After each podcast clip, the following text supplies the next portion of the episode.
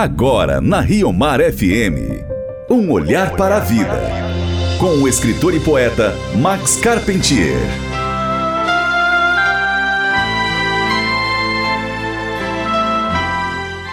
Sábado passado, dia 17 de setembro, a igreja comemorou o dia de São Roberto Bellarmino, bispo e doutor da igreja. São Roberto Bellarmino nasceu em 1542 na cidade de Montepulciano, na Itália.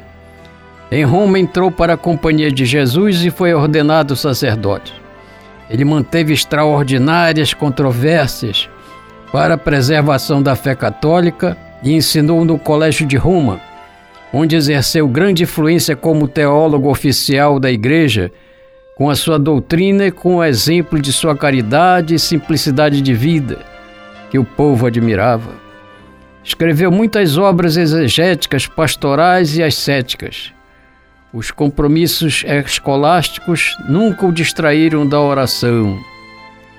São Roberto de Belarmino sofria de dores de cabeça que não o impediam de estudar teologia.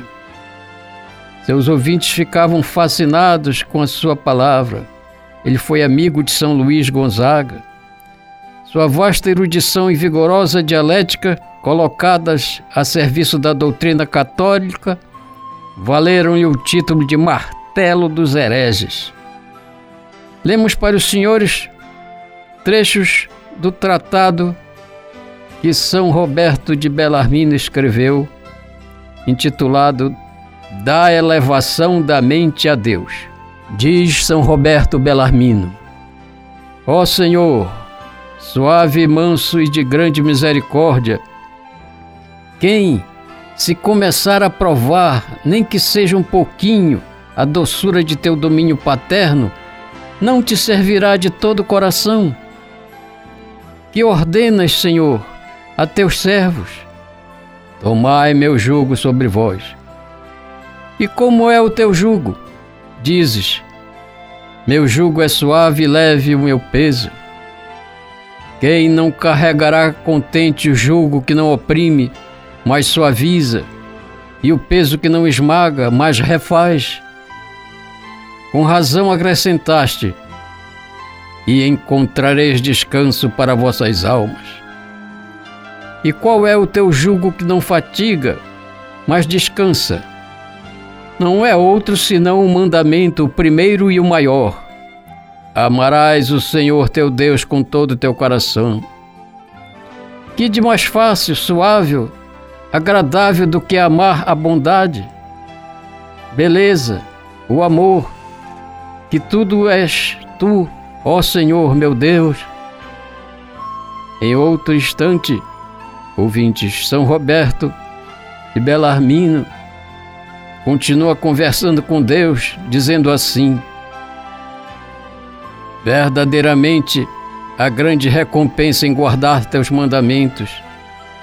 E não apenas o primeiro e máximo é de proveito para quem obedece, não para Deus, que ordena, mas também todos os outros mandamentos de Deus aperfeiçoam, ornam, instruem, ilustram aquele que obedece e por fim tornam-no bom e feliz.